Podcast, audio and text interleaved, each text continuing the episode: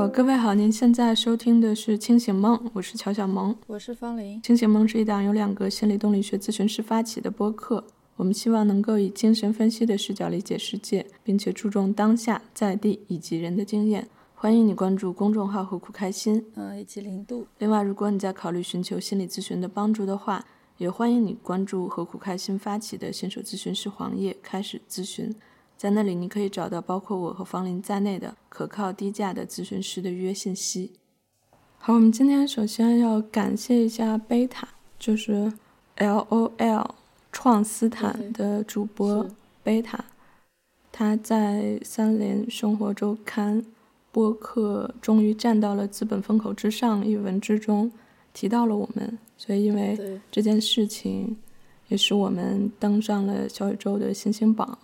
我还专门在小宇宙里面去看一下能不能私信，我发现没有这个功能，所以我至今也没有办法就是向贝塔去表示一下感谢。所以如果如果贝塔听到了我们这期节目的话，是非常非常感谢能够给我们这样一个曝光的机会，让更多的人知道清醒梦。就当然我也一直我们一直在讲嘛，这一次流量这个增加和我们本身。节目的质量本身并没有太大的关系，更多反映的是大家对于心理相关内容的一个期待，所以我们也是可以说凭着一腔愚勇吧，我感觉去回应这个期待。但是与我们一起回应这份期待的也不只是我们两个，而是整个行业一起在努力去回应这份期待吧。因为我觉得就是还是挺。挺开心的吧，就是可以得到一些认可，但同时也有更多的人看到了这样的信息，然后来关注我们。嗯，就像你说的，就是可能大家对于心理学或者是自己内在心理的这一块，现在也越来越关注了。那我们也是想，就是在这一点上，就是大家能来听我们的节目，并且有更多的反馈，或者告诉我们自己的一些困惑，或者对什么有有兴趣。这样我们可以跟大家有更多的一些连接或者交流。嗯哼，好，那我们就进入到今天的话题。今天我们是想要谈李焕英。对，其实并不是李焕英这个电影本身，我想也包括说李焕英这个电影激起的一些讨论。所以我想可能会是说李焕英这个现象。所以我们最近其实也是在准备一份所谓的主播指南，我们在去把自己对于节目的定位、对于节目的期待是什么样子的，或者我们认为的好内容是什么样子的，我们有这么一份文档式的梳理。那在里面我们也就去谈到了我们对于热点所谓的热点的一种理解，或者我们希望自己是如何去处理热点的。那其中我们就谈到说，因为我们的 slogan 是用精神分析理解世界嘛，而且我们也提到说，我们希望能够给当下中国的诸多议题提供一个精神分析的视角。所以我在想，这种定位本身就使得我们需要通过热点事件去和大家做一个对话，需要我们真正去。张开眼睛去看这个世界在发生什么，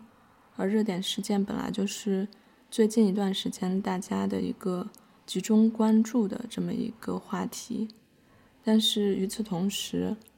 我们又没有办法所谓紧跟热点，因为我们不但想要去理解热点事件本身，我们还希望就像这期节目一样，我们还希望去理解大家对于它的看法、感受、讨论。所以我们可能就是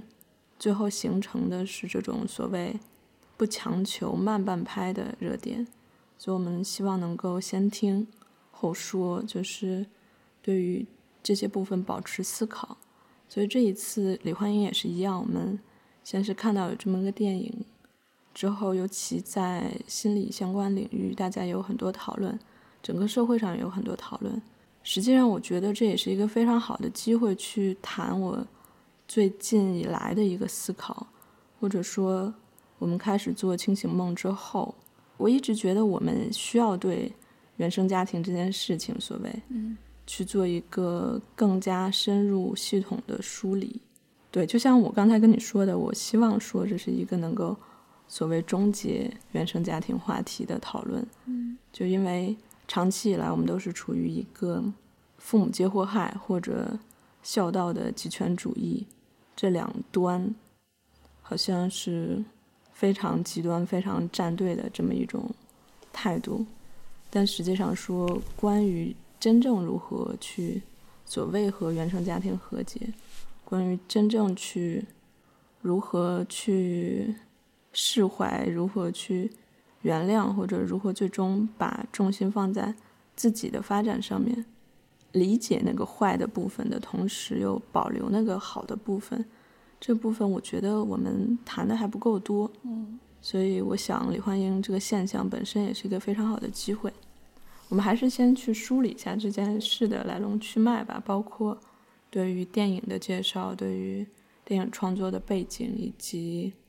以及我们想要对话的那个部分，就是大家目前对于这个电影的一些感受和看法。嗯，我不知道你能不能先做一个梳理。这个本身贾玲拍这本电影，她就是从自己的亲身经历出发的嘛，因为她在。读大学之后，就她妈妈在有一次应该是干农活之后，在割那个就割那个稻草嘛，然后她要开着那个车回家的路上，然后出了一个交通事故，然后当时他不在他的身边，所以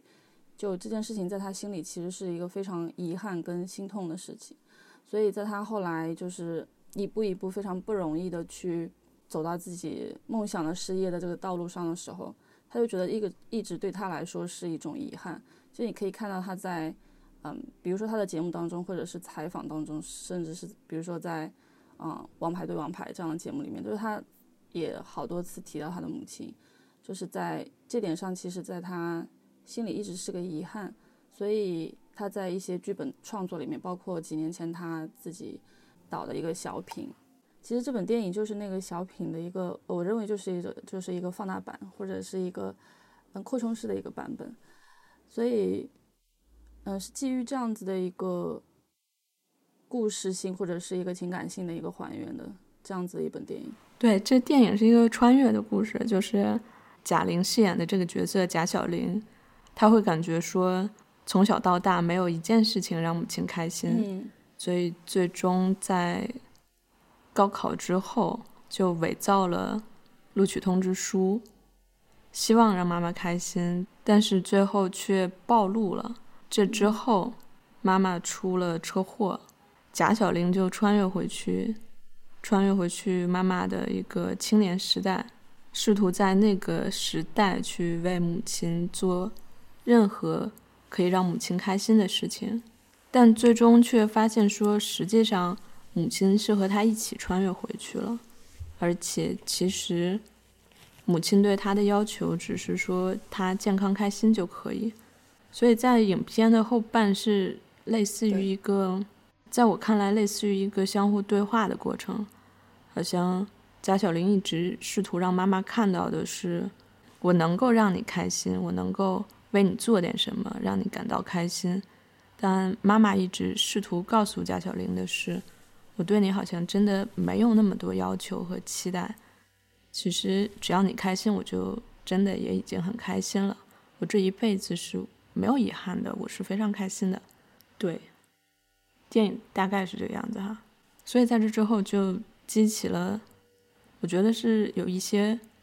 不同层面的讨论或者不同角度的理解。嗯，你有看到就是可能有不同的声音吧？嗯，就电影一出的时候，其实。包括我自己在看的时候也会觉得挺感动的，特别是后半段那个部分嘛，嗯，所以有很多人就会觉得，嗯，瞬间大家都开始谈论母爱，或者说大家都在想，这种母爱是无条件的，是无条件的付出。就电影当中这个角色的母亲，就好像变成大家一种理想中的母亲的形象，嗯，然后包括你刚刚提到说她要伪造通知书，但是当就贾小玲在跟在妈妈背后，觉得妈妈可能要指责她的时候，但她妈妈回过头来，只是面带微笑的告诉他，就是我相信你可以做得好的。就这些让我们觉得，就是这个母爱是非常包容的，非常接纳的。就算孩子在闹腾，在做了不好的事情，就最终妈妈还是希望，只要他开心快乐就好。所以这个哪怕到最后，就妈妈也穿越回去，好像在这个梦里面和就你刚刚提到，好像像一个对话，也在他最后弥留的时候，好像还要再去为女儿做一点什么，然后去圆女儿最后自己想圆的那个梦。所以。就大家对于这样子的母爱还是非常感动的，嗯，但从这个影评来讲，就是我们可能会更多的去关注说，比如说电影它的表现手法，电影它在讲述的内容，表传达的情感，但紧接着就会有一波的声音或者有一波的影评会出来，就是比较偏向心理学的，嗯啊，有一波声音说我们要不来看一看这样子的母爱是不是有问题的，那存不存在这种好像看似无条件的爱呢？就比如说电影一开头说说啊，女儿好像都是妈妈的小棉袄，但我可能就是我妈妈的貂。但你说如果从小棉袄这件事情来讲，就好像在儿女的这个角度，她是妈妈的棉袄，就好像他要从某一个层面去体恤父母的这个冷暖。还有一个电影情节是，就周年的这个李焕英就跟贾小玲说：“你什么时候可以给我长一回脸？”那我在想，就是母爱其实是非常多层面的。就一方面，他可能会被体验为无条件的付出，无条件的去接纳这个孩子；但一方面，内在层面会让孩子感觉到我是要去为我的妈妈去做一些什么的。嗯，妈妈对我可能是有要求或者有期待的。这里面有个很有触动的点，就是他为了母亲的幸福，然后当时要跟那个沈腾演的那个角色嘛，就是他要转变自己的一个出身。让妈妈跟一个，跟一个他认为比较好的一个，呃，男人去跟妈妈结婚，他宁可自己都没有出生，所以好像在这个里面看到，他可以为了母亲开心，为了母亲的幸福，甚至可以牺牲掉自我，甚至可以没有自我。关于电影的两种声音吧，可能它主要就是那么两个部分，一个部分就像是。好像这种李焕英无条件的爱，拯救了许多中国被原生家庭摧残的孩子的心，这是一边倒的一种评价。之后，尤其是很多，就像你说的心理咨询师跳出来吧，就说，如果这个爱真的是无条件的，那你为什么会需要去伪造那个录取通知书呢？那你为什么甚至需要去所谓的杀死你自己？换取妈妈的面子和幸福，所以在后面一种声音里面，就变成了说，可能因为妈妈的早逝，所以贾玲对于妈妈的爱有一个极端的理想化，所以这个电影就像她为自己制造的一个梦，可能是她所希望呈现的一个样子。但我想，这样两种声音就。有点像是我们经常听到的，我们前面我们前面也提到的，对于原生家庭的两种理解，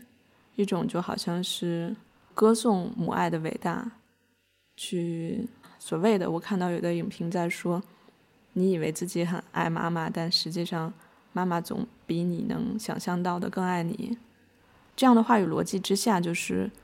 我们一定要变得孝顺，我们一定要。对父母好，好像我们自己那个部分就不是那么重要了。但另外一方面，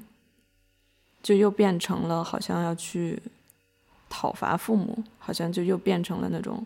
父母皆祸害的那样一种声音。所以我想，这个电影激发出来两种声音，它本身也就是一直都在那儿的，而不是说只是这个电影带来的。而且我想。因为这个电影本身比较特殊嘛，它和导演本身的经历有关，所以今天我们去讨论的一个原则也是就事论事，而不是对于贾玲本身做更多的臆想和判断。我想这也是一种尊重吧。我希望去讨论这个电影的一个初衷就是，我在想有没有第三种理解，就是对于这个电影有没有更进一步的理解。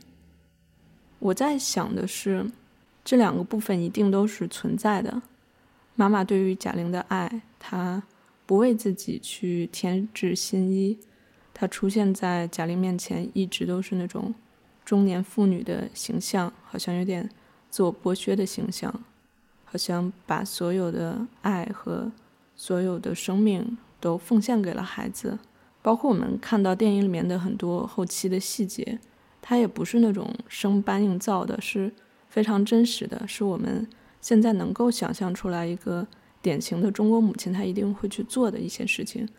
比如说，她不为自己买车票，她可能去哄骗贾玲说：“我买了车票。”但之后因为节俭又把这个车票退掉了，自己走回家。比如说，她对于孩子非常宠溺。可能贾玲一直非常能吃，而且一直要不停的吃各种各样的东西。那妈妈就说呢：“我们去吃小龙虾吧，是一个更好的东西。”这种对于孩子的宠溺也是，我觉得是非常非常真实的，是我们在日常生活里面经常见到的。所以这种爱，这种好的部分，它一定是在那儿的。但是与此同时，那种。贾玲感到说自己必须要争气，自己必须要学习再好一点，或者挣更多钱，好像否则自己就是一天都没有让妈妈开心过。那个妈妈转过来对对贾玲说：“你什么时候才能给妈长一回脸呀？”这部分听起来也非常真实，也非常熟悉，但是。我就在想说，这个电影的创造本身，会不会就是说，在这么多年之后，在母亲去世之后，在贾玲甚至有很长很长的一段时间，这种好像非常愧疚、非常遗憾的这样一种心理状态之下，反而是他能够去把这两个部分做一些整合，他能够。去理解那个所谓坏的部分，但是与此同时，他更多的去把那个好的部分保留下来，所以这就是我们这个题目里面所说的所谓恢复对于爱的感知能力。可能之前在很长时间，那个坏的部分或者那个有压力的、令人焦虑的部分是很占主导的，但是。我们是不是有能力说不去让那个部分伤害我们，或者破坏我们和家庭之间的关系，而去保留那种对于好的部分的那种感知能力？我在想的是，这个电影是不是还可以用这一种角度去理解？我看到那个电影的这一面，它呈现的更多其实还是爱啊、关心啊，嗯，或者是你所谓的那个和解啊。好像在那个里面，比如说，比如说，对于那个你刚刚说的那个坏的部分，或者是不满啊、生气啊这一些部分，其实没有更多的呈现的。但我在想，就是当我们在面临原生家庭的时候，其实他的情感，就是每个人对于。自己的原生家庭也好，或者在里面感受到一些坏的那些部分的时候，其实那个感觉是非常复杂的，那个感情也是非常复杂的。嗯，就现在好像来谈论原生家庭的时候，更多人当在谈论他的时候，其实更多是呈现他对自己影响不太好的那个方面。嗯，还有一种现象就是，好像当你在谈论自己是一个怎样的人，当下自己遇到了什么样的困难，就是有一种不自知的说，哎。就可能是我的原生家庭带给我的，这可能是我以前的生长经历带给我的，就这种现象也是挺普遍的，就变得说，其实当我们谈论原生家庭的时候，它就自然带了一个标签，它是不太好的，嗯，它是带给我有很多坏的影响的。对，我觉得这样的强调是必要的，就是一方面，就是中国是长期以来处于这种儒家文化的影响下。这种对于孝道、对于宗族的这样一种强调，这种强调本身会去让我们很难看到原生家庭对我们的伤害。另外，当来访者进入到心理咨询的时候，很难对这方面有那种情感上的理解。当然，因为现在就像你说的，由于这种铺天盖地的心理科普，以及所谓的这种父母皆祸害的强调。可能大家会在认知上去做一个连接，会去把我现在的一些人际模式和我的原生家庭去做一个连接，但是这种连接可能是非常肤浅的，或者是没有触及到感情的。所以当大家进入到咨询之中，可能会经常说，我出生在一个普普通通的家庭，或者我父母对我还可以，我没有受到过什么样的伤害，所以。我想在这样的情况下，对于坏的那个部分的强调是必要的，而且我在想的是，这是一个过程，就是对于坏的那个部分进行理解，或者对于原生家庭是如何影响到我现在的人际模式或者工作状态去做一个理解，是我们所说的那个哀悼的第一步。只有这样的理解之后。你才能够为你从来没有获得过那些东西所哀悼，你才会承认父母的局限性和自己的局限性，在这之后，你才有可能去完成那种我们前面所说的看到那个好的部分，保留那个好的部分，才能完成那个我们所说的恢复对爱的感知能力这样一个这么一个阶段。所以，我想这是一个过程。看到那个坏的影响是第一步，而且对于我们现在这个社会的状态来说，可能我们还是会长期处在一个需要矫枉过正这么一个阶段。虽然大家在口头上可能会做很多连接，但是情感上不一定能体会到那个影响，所以这样的宣传还是必要的。但是我觉得现在真正的问题在于，很多时候大家就停在那个阶段了。大家就停在那个父母皆祸害，你们伤害了我，我就变成了这个样子，所以我就只能这个样子，或者说，我非常仇恨你们，我和你们断绝关系，或者是我就要非常非常叛逆，我就要完全不听你们的任何建议，我要一意孤行的做我的选择。但是当你停留在这样一个阶段的时候，你有很多的仇恨、被伤害的感觉。你一定要去逆着他们去做一些选择的时候，这恰恰说明原生家庭对你的影响还是非常大。你还没有走到下一个我们所说的那个哀悼的阶段或者放下的阶段，所以我觉得我们现在很多这种父母皆祸害的声音都是停在这个部分，没有继续往前走。我会觉得说这是当下关于原生家庭的讨论的一个比较主要的问题。好像是一个觉醒的一个状态，总比可能我们就否认他对于我们的伤害，或者否认他对我们的影响要好。就比如说，有些人会说，还挺好的，就是虽然发生了一些什么事情，就是在童年或者在早期发生一些什么事情，但是我还是觉得挺好的。这也是我觉得还比较好奇的一个地方，就是社会的一个越来越变得主流的声音，这种对于原生家庭的抨击和批判。实际上并没有真正展现在我们当前来访者的呈现之中。就是虽然大家都号召说你要去理解这个部分，但实际上当来访者真正走进咨询的时候，他还是会停在那个父母要么就是天使，要么就是恶魔的阶段。但是就像之前孙平老师他写过一篇文章，就是。无论是天使还是恶魔，你都是没有办法去哀悼的。你能哀悼的，只是一个经过整合的这么一个对象。所以，好像我体会到的是，当我们这个舆论正在逐渐去把父母渲染成恶魔的时候，好像来访者真正表现出来的，还是说父母是天使的那个位置。所以，这个我也觉得还蛮奇怪的。就当我们能够去理解或认识到。这两个部分的时候，整合才有可能发生，或者它就变成一个完整的一个情感，这个时候可能才可以完成爱到。我不知道是不是这样去理解。嗯，对。然后我也会觉得，就你刚刚提到说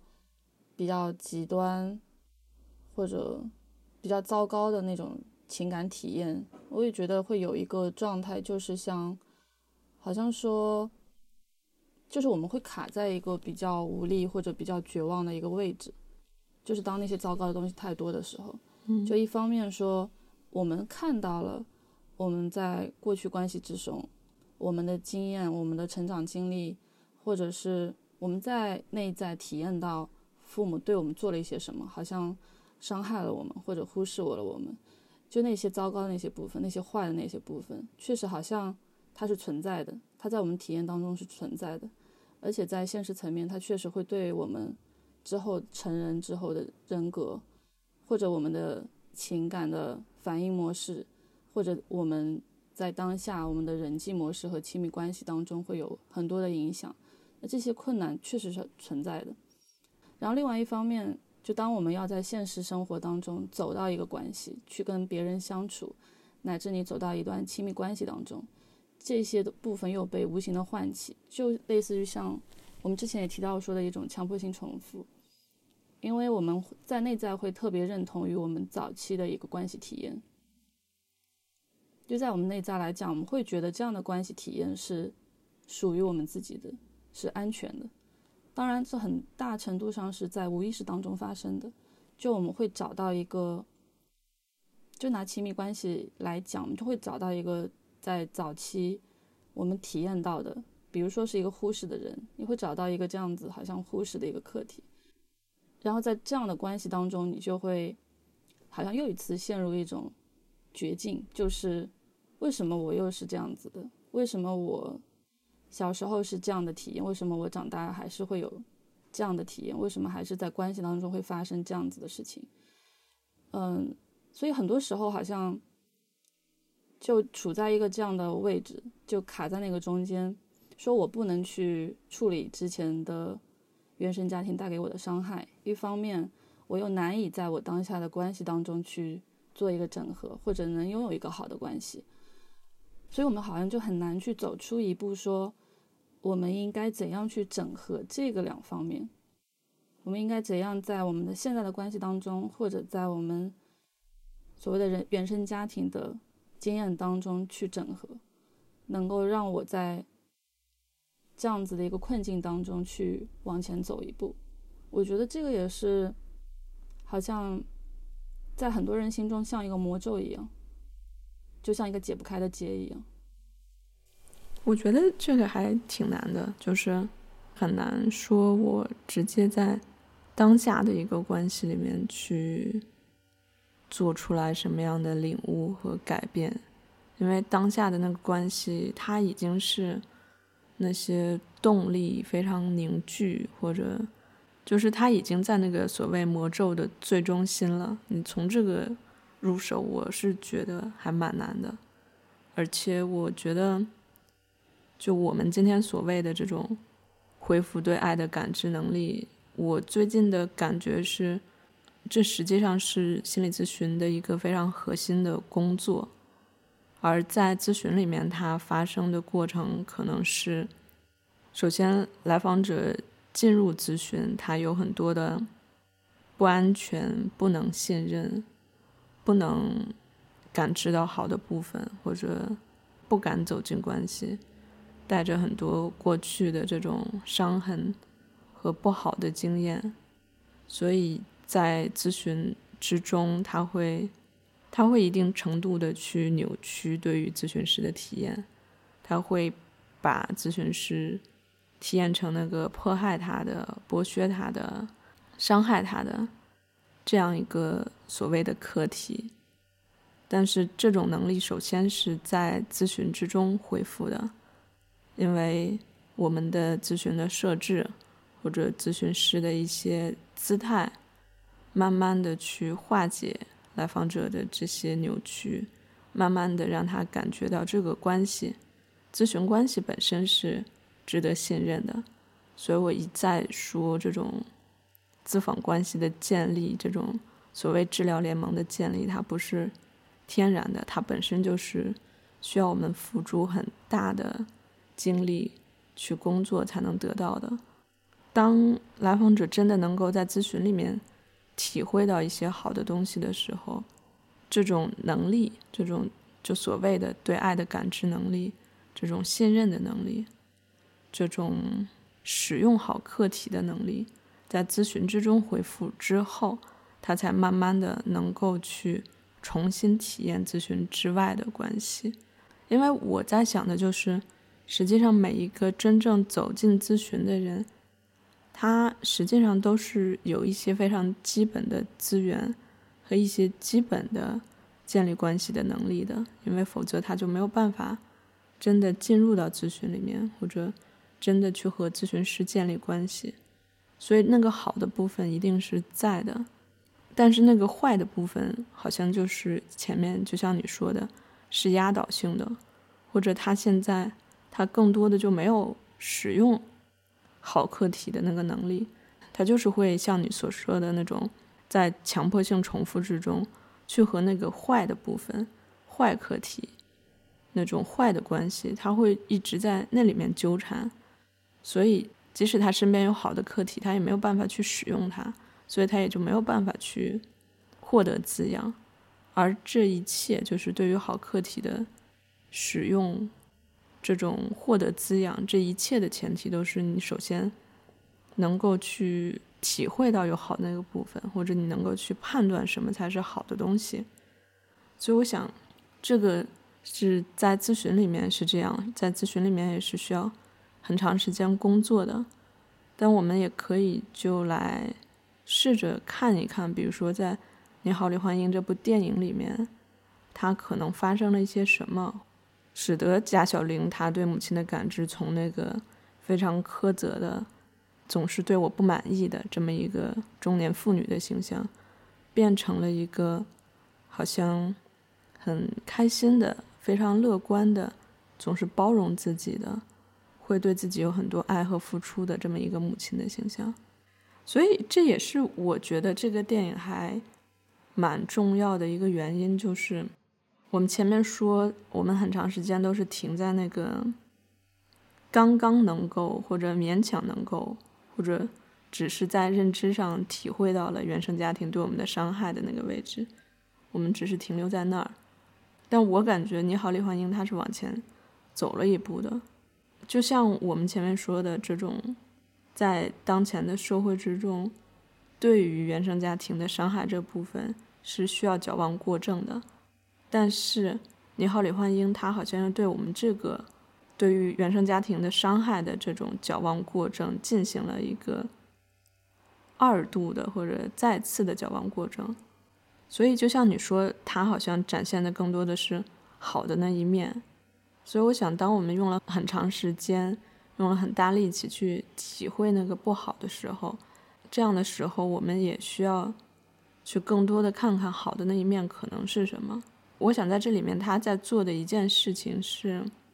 因为之前我也看到过一篇分析文章，他就说，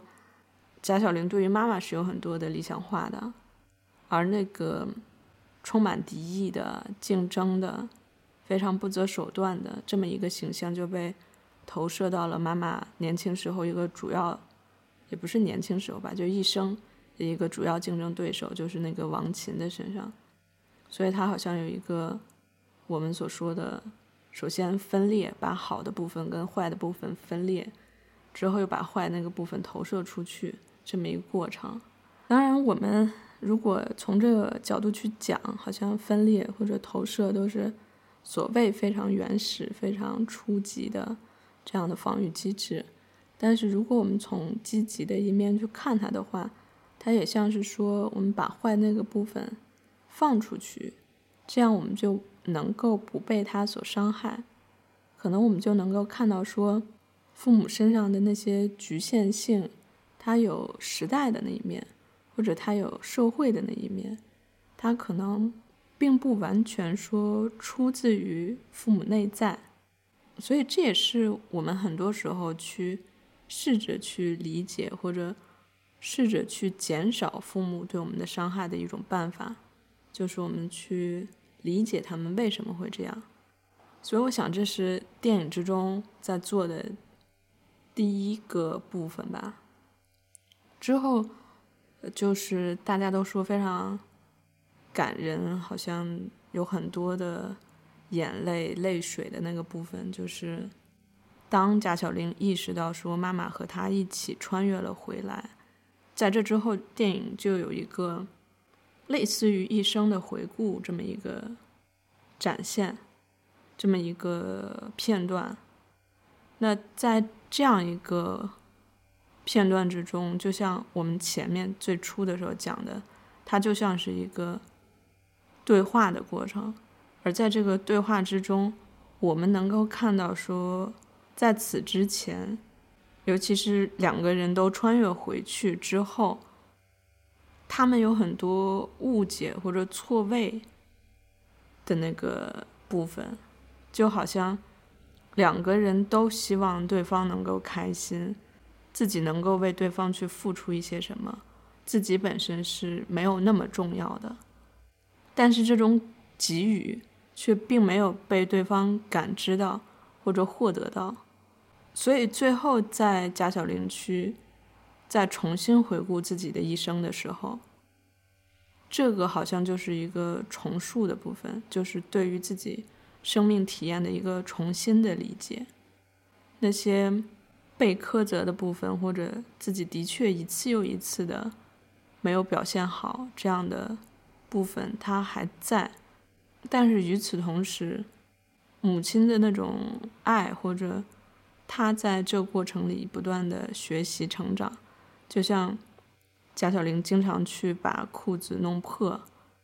可能这的确会给父母带来一种非常受挫的感觉，好像就和他一生之中经常在做的很多事情一样，比如说我总是考倒数第一，或者我总是闯祸，我总是吃的很胖，这的确是有一种会给养育者带来一种有点受挫或者自恋对自恋受损的这么一个部分，但是妈妈也会有一个成长，就是她会。学习我怎么去补裤子，呃，我从不会补裤子，一直到不管你破成一个什么样形状，我都能补成一个什么卡通形象，还是就补得很好看。所以我想，这也是这也是养育者在学习如何去面对，好像孩子和自己期待的不一致的那个部分，或者孩子是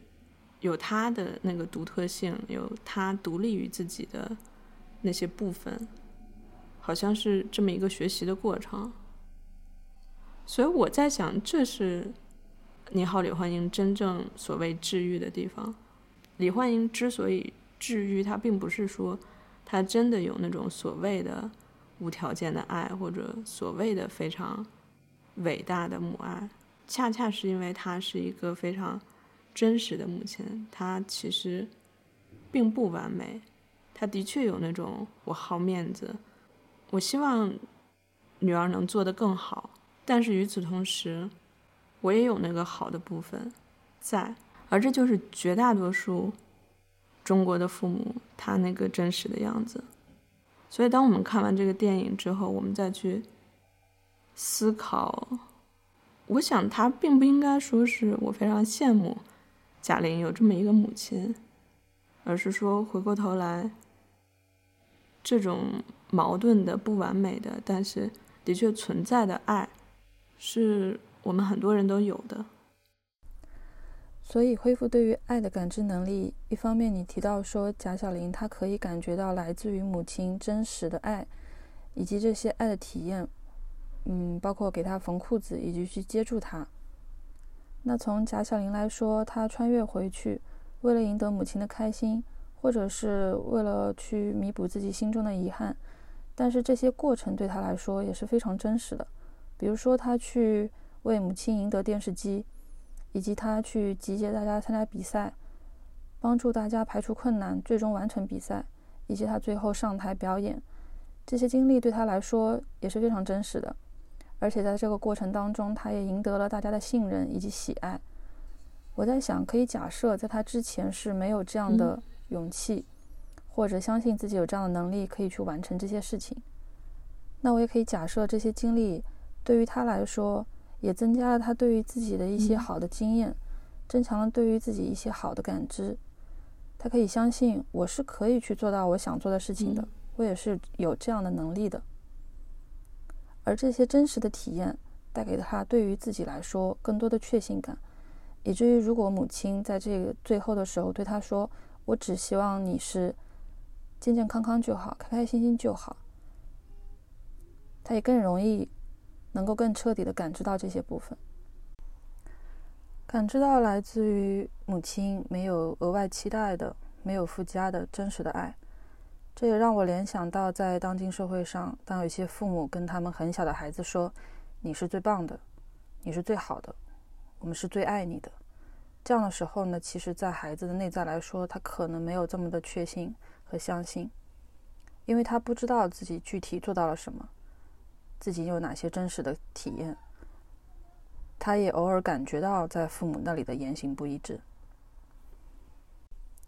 所以我们会想跟孩子说：“你具体做到了什么？你在这件事情上是做得很好的。”让孩子在这个感受和经验当中有一个很真实的联系。所以说，当很笼统的去跟孩子说“你是最棒的，我是最爱你”的时候，其实某种程度上就剥夺了孩子在感知和体验上联系的过程。他可能会不这么确信自己，他也不这么确信来自于父母那些真实的爱的感知。所以，从贾小玲来讲，母亲李焕英就给了她这样的一个空间，让她可以去做自己想做的事情，不论她的出发点是什么，也没有阻止她。所以，在这个过程当中，贾小玲拥有了对于自己来说更为真实的体验，她也更能去接受别人对她的爱，她也更好的去感知到自己在心中爱的感知。所以，我觉得我们也可以去思考一下，就是。那为什么这部分爱是一直都在那儿的？但是好像在经过这么个穿越之前，贾小玲并没有能够去看到他，所以他觉得自己必须要消失，自己必须要去伪造那个录取通知书。所以我们前面我们前面在讲的电影里面做的那些，不管是分裂、投射、对话还是重塑。这些是一些新的理解或者保护性的尝试，让我们可以更好的去看到或者感受到好的那个部分。但是在我们进行这样的尝试之前，我想养育者本身他自己的一个状态是非常重要的。那我们在就是电影它最后的那个字幕里面。我们可以知道，说就有那么一句话吧，是说，从我记事起，妈妈就一直是一个中年妇女的形象，好像在我出生之后，妈妈就没有再为自己买任何一件东西，这是一种非常匮乏的感觉，这也跟当时时代背景肯定是有关系的，但是这就会有一个提示说，好像。妈妈是会觉得自己需要牺牲自己的需求，所以这样一个部分就是可以联系到我们之前所说那种受虐的部分，但它可能并不一定那么严重，它更像是一种，嗯，就是中国传统文化里面对于那种女性的要求吧。对，是，所以它可能并不能够完全说是那种。非常典型的受虐，但是当养育者本身他对于自己的需求是有压抑、有限制的，那我想孩子就有可能会去发展出来一种我不够好这样一种信念。尤其是我们经常有的一个话语论述就是，我可以为了孩子牺牲我自己，或者我自己苦一点、累一点没有关系，但是孩子。要对，要给到孩子非常好的东西，所以这样一种情况下，孩子就会很容易体验到，是因为我你才不好的，或者我就成了让你好的那个阻碍，所以反映到了电影里面，那他就是觉得说我不够好，我希望说我消失，给你换一个女儿，这样你就幸福了。他表现出来可能说是我需要。挣更多的钱，我需要考上一个一本学校，或者我需要不那么胖，我需要不那么贪吃，我需要没有那么多闹事的经历。但它本质上说到底就是一个，我觉得我不够好，是因为我让你感觉不开心，所以可能如果如果我再好一点，或者如果我不存在的话，你就能够幸福了。我觉得本质上好像是这个部分。正是因为这样的部分太强烈了、太压倒性了，所以孩子才没有办法感受到，其实母亲有很多乐观呀或者接纳的那个部分、好的部分。所以我也在想，就是在这点上，是不是有两个不同的？怎么讲？就是两个不同的体验域吧，就是那个体验的区域。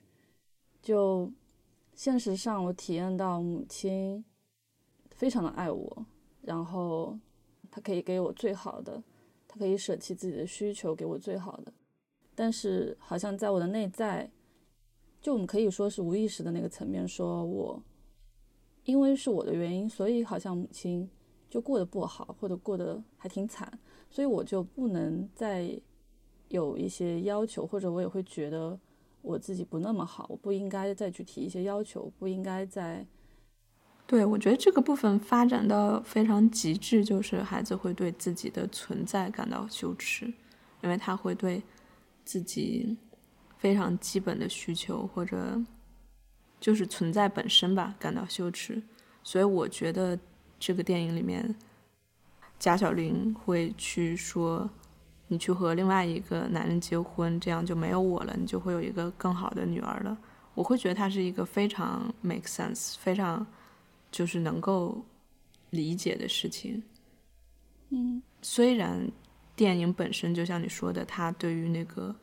坏的那一面其实展现并不多，但是，但是对于你做一个精神分析师的观察，好像已经足够了。或者我也在想，就是有一些时候，其实那些坏的方面或者坏的感受是不那么容易被觉察到的。就如果延伸开一些讲，就刚刚讲到一个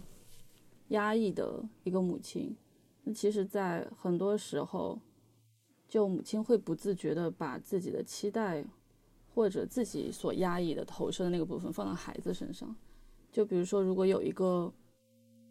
情绪上比较焦虑或者抑郁的母亲，她在某一些程度上就会忽略掉孩子的需求，她没有这么的去关注孩子的情绪或者内在。然后其实也跟刚才提到那一类母亲相似，就这样的孩子也会觉得自己是，也会觉得自己是不被爱的。同时，他可能也会变成两种形式，一种是。可能会对自己要求很高，变成一种高动机型的孩子，自我非或者是自我非常挫败型的孩子。然后，当他有一些完美的对自己完美的一些要求或者完美的期待的时候，当他达不到这一些期待的时候，他又会变得非常的羞耻或者憎恨。很多时候，他又无法去理解或者去解释这样的感受。但是他就会觉得自己是不可爱的，是得不到爱的。就算别人对他持有关爱，或者是有那些爱的部分，但是他同时也是会感觉到是质疑或者是怀疑的。他会觉得自己有着一些非常致命的缺点，他也会觉得一旦别人真的去理解到他，是没有人会真正喜欢他的。所以在这一点上。就好像有一个核心是，我根本就是不好的，我根本就是不值得爱的，所以，我根本也体验不到别人对我的爱。那我们今天好像也讲了挺长了，最后我想还是再梳理一下，就是所谓于原生家庭和解，它究竟是什么样子的一个过程？因为其实这个过程还蛮漫长的。就像我们前面说的，他首先需要你去理解我曾经失去过什么，或者我曾经没有得到的东西是什么，它对于我现在是有一个什么样的影响的。而且这个理解，就像我们一再强调的，它不能只是认知上的，它更多是情感上的。嗯，只有在这样的理解之后。你才能够为你没有得到过的那个部分去进行哀悼。但是说到哀悼，其实因为这里面这个电影里面它涉及到一个非常大的丧失嘛，丧亲之痛，所以其实这里面有很多哀悼的成分，但是影片本身没有过多的去展现，所以今天我们也没有去提它。但我们就是这个部分的哀悼，跟我们现在所说的这个哀悼是不一样的。这个哀悼更多的是去为你没有获得过的东西去感到悲伤，并且去意识到说，其实你真的没有任何机会能够再去得到那些了，因为其实即使你之后在咨询里面或者在亲密关系里面有获得了。那份理解，获得了那份关注，它跟你在早年直接获得养育者的理解和关注还是非常不一样的。所以你要面对一个非常大的失落，所以最终在这样的哀悼之后，你要去放弃，放弃我还能够通过做些什么去重新得到那个部分的幻想，因为我们知道，不管。我们去和父母沟通、吵架，或者我们如何让自己变得好或者不好，或者我们在亲密关系里面去做很多重复，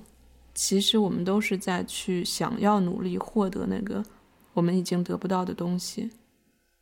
只有当我们真的已经意识到我们得不到那个部分了，我们已经好好的哀悼过，并且放弃了。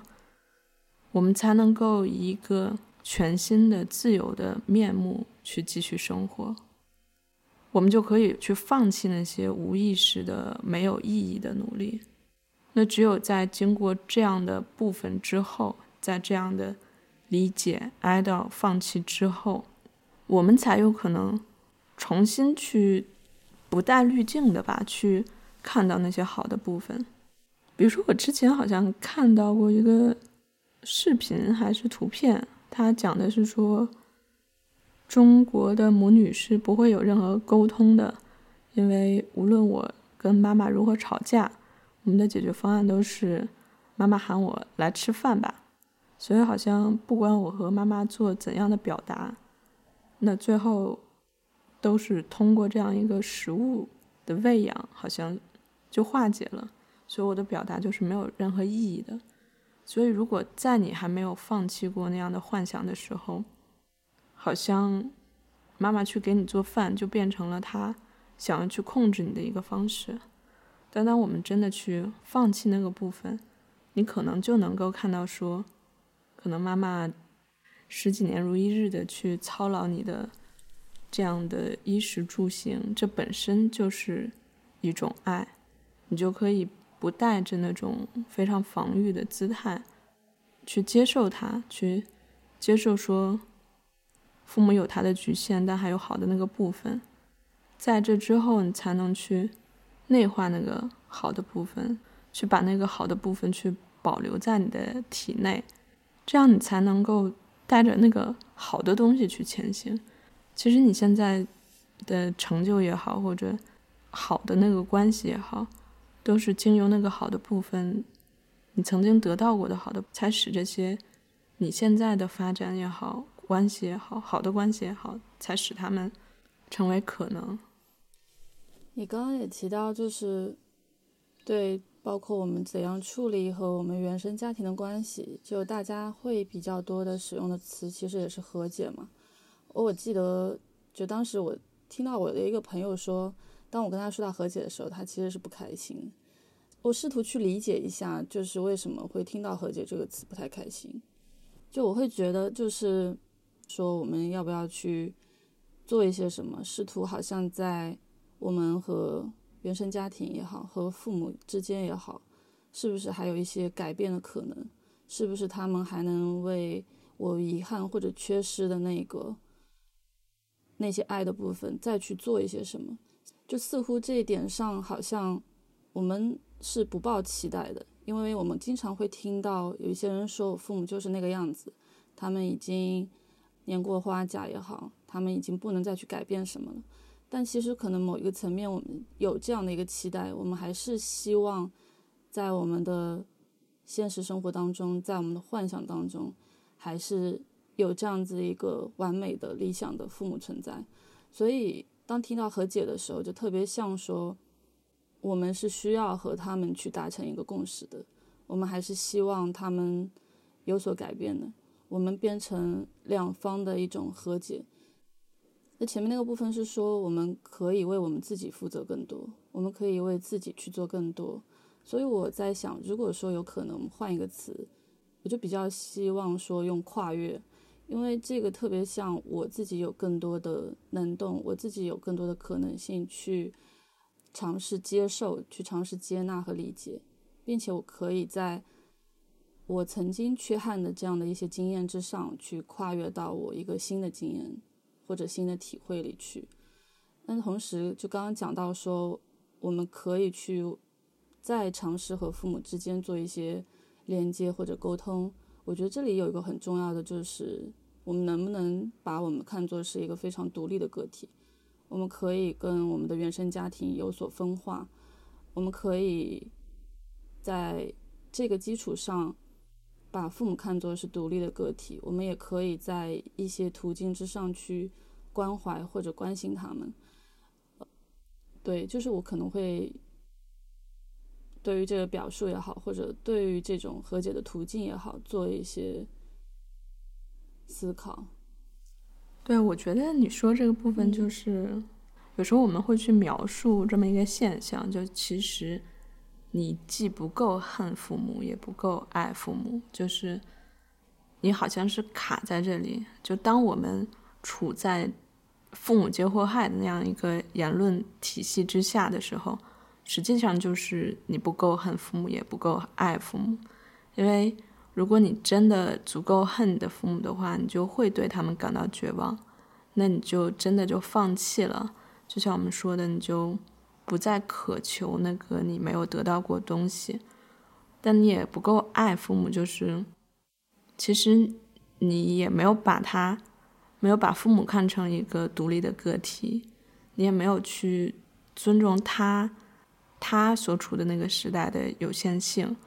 或者是你其实也是想要去控制他、去定义他的，包括我们在这部电影里面看到的。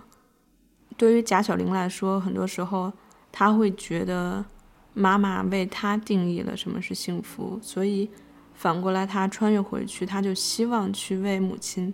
定义什么是幸福。而这样的情况下，任何人都不是独立的个体。至于说和解的方式，或者我觉得那个就是非常个人化的事情了。但我觉得这里面还有个陷阱，就是。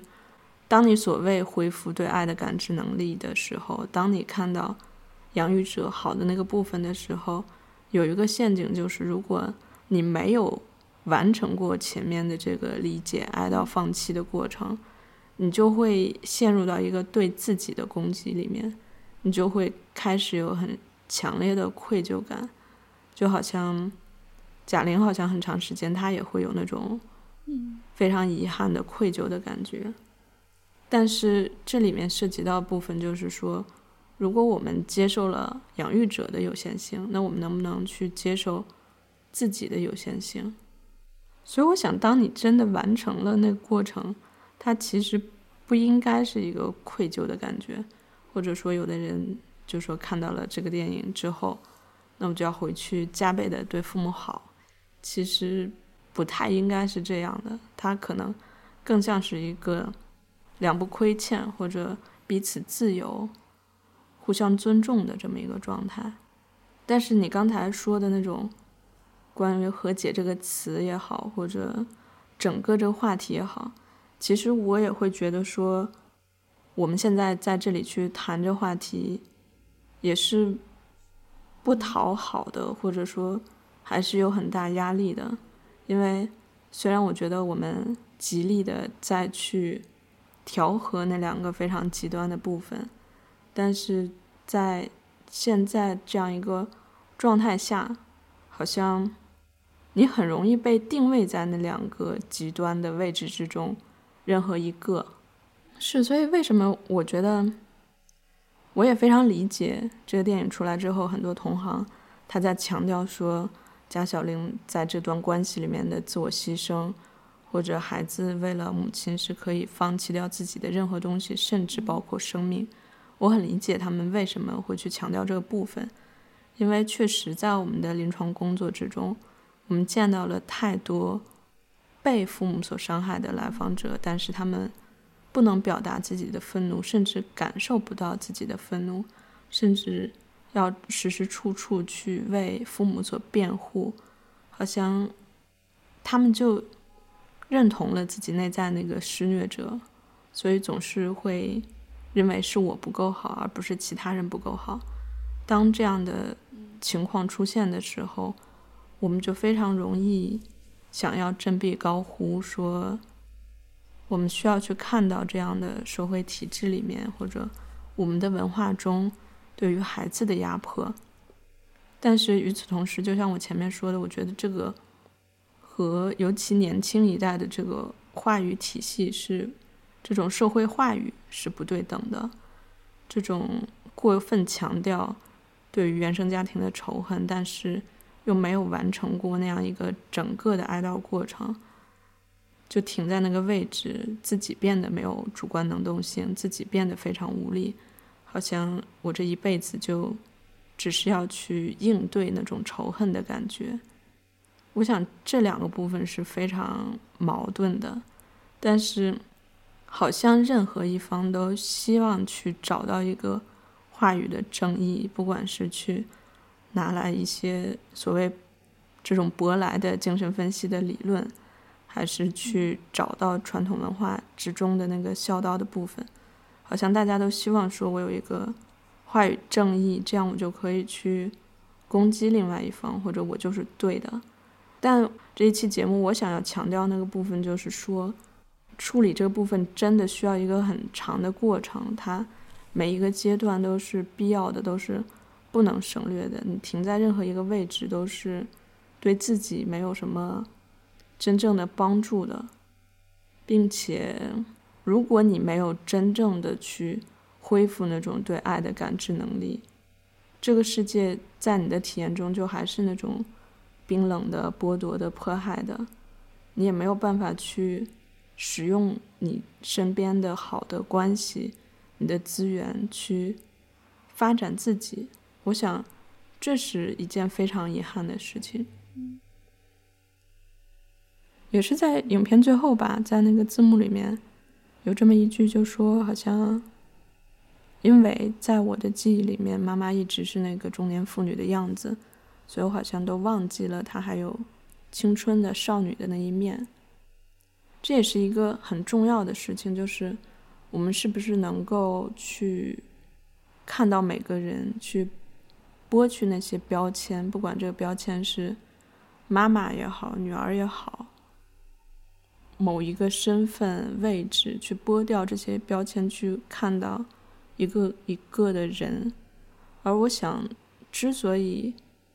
我们会看到这么多对立的声音，很多时候就是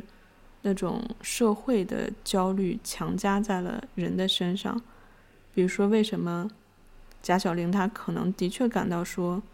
母亲是苛刻的，对她有很多要求的？那很多时候是因为这个环境，就比如说我们在电影里看到的，它有一个非常激烈的这样一个同柴竞争的环境，而这种竞争本身是。因为这个社会之中很普遍的对于生存的焦虑，对于对于发展的焦虑，所以我想，这种焦虑被放在父母身上之后，又被传递在孩子身上，这个好像是我们亲子关系或者原生家庭关系的一个非常重要的背景音，我们是不能忽略的。但是如果把这个部分，稍微剥离开一些，我们真正去看到这关系里面的每个人，也可能会有一个新的角度或者不一样的感觉。嗯，所以我也在想，就是其实这个部分会涵盖非常多的内容。就你刚刚提到说，就我如果我们从光从视角来看的话，就很大一部分是我们一个社会的一个大视角。可能在一个年代，有非常多，就中国的一个发展阶段嘛，就会有很多其实内在受到创伤的父母。其实很多问题它是一个社会问题、文化问题，是一个代际的问题。另外，如果从家庭的运作角度，我们也可以从家庭的一种系呃系统的视角，就每个人都是有它的功能存在的，每个人都不是单独单独存在的。好，关于社会那个部分，其实影片之中有很多展现啦，就包括嫉妒啊、竞争啊。好像为了竞争不择手段呀，或者对于幸福的定义是非常肤浅或者非常没有想象力的这么一种定义。但是因为我们今天这个节目时间也确实比较长了，所以我们就不展开讲了。那我们今天节目就到这里。好，非常欢迎大家给我们反馈，你可以到小宇宙的评论区留言。也可以到公众号“何苦开心”或者零度留言，或者发送邮件到“何苦开心”的全拼 at gmail.com。那好，那我们今天就到这里。好，好，那我们下期见，拜拜。